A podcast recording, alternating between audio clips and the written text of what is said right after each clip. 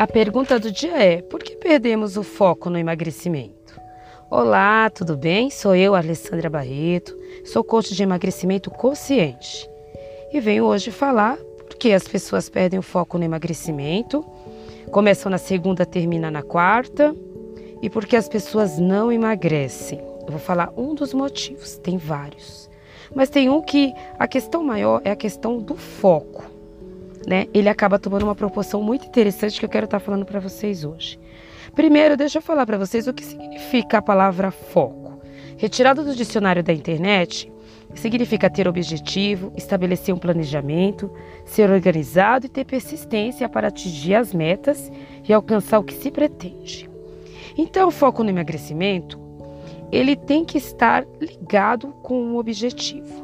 E aí começa o problema. Quando você está para emagrecer, o que a gente percebe, e eu falo isso muito com as pessoas que me cercam e meus clientes, o foco no emagrecimento ele necessita estar nos ganhos e não nas perdas. E é o que acontece com a maioria das pessoas.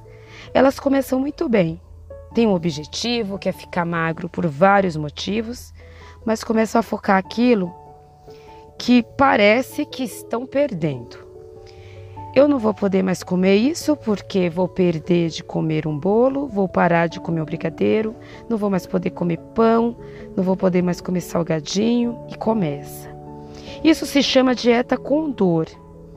E a sensação de dor e de privação ninguém aguenta ficar por muito tempo.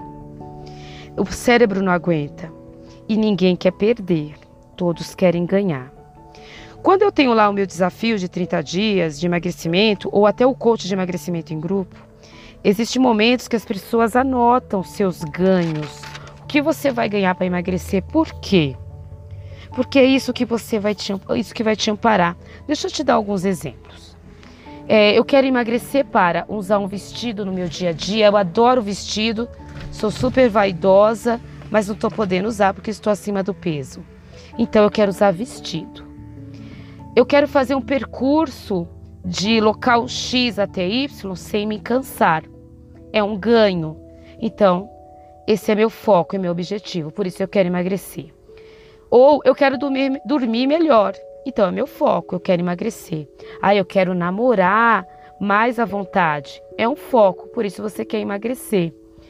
E outros ganhos que o emagrecimento traz. Eu vou de deixar o meu exemplo.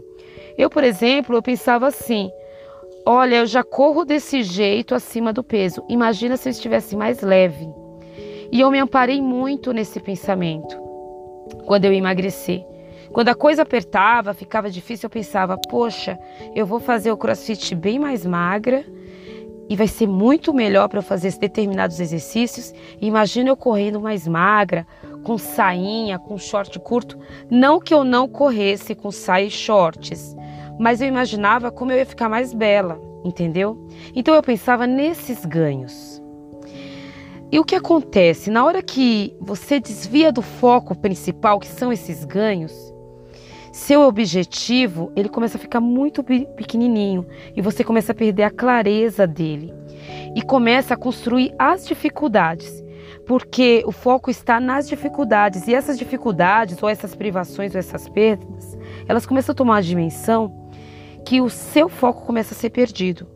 Por isso é legal você escrever o que você quer ser, o que você vai ganhar quando você estiver magro, o que você vai ouvir das pessoas, o que vai acontecer, o que você vai sentir.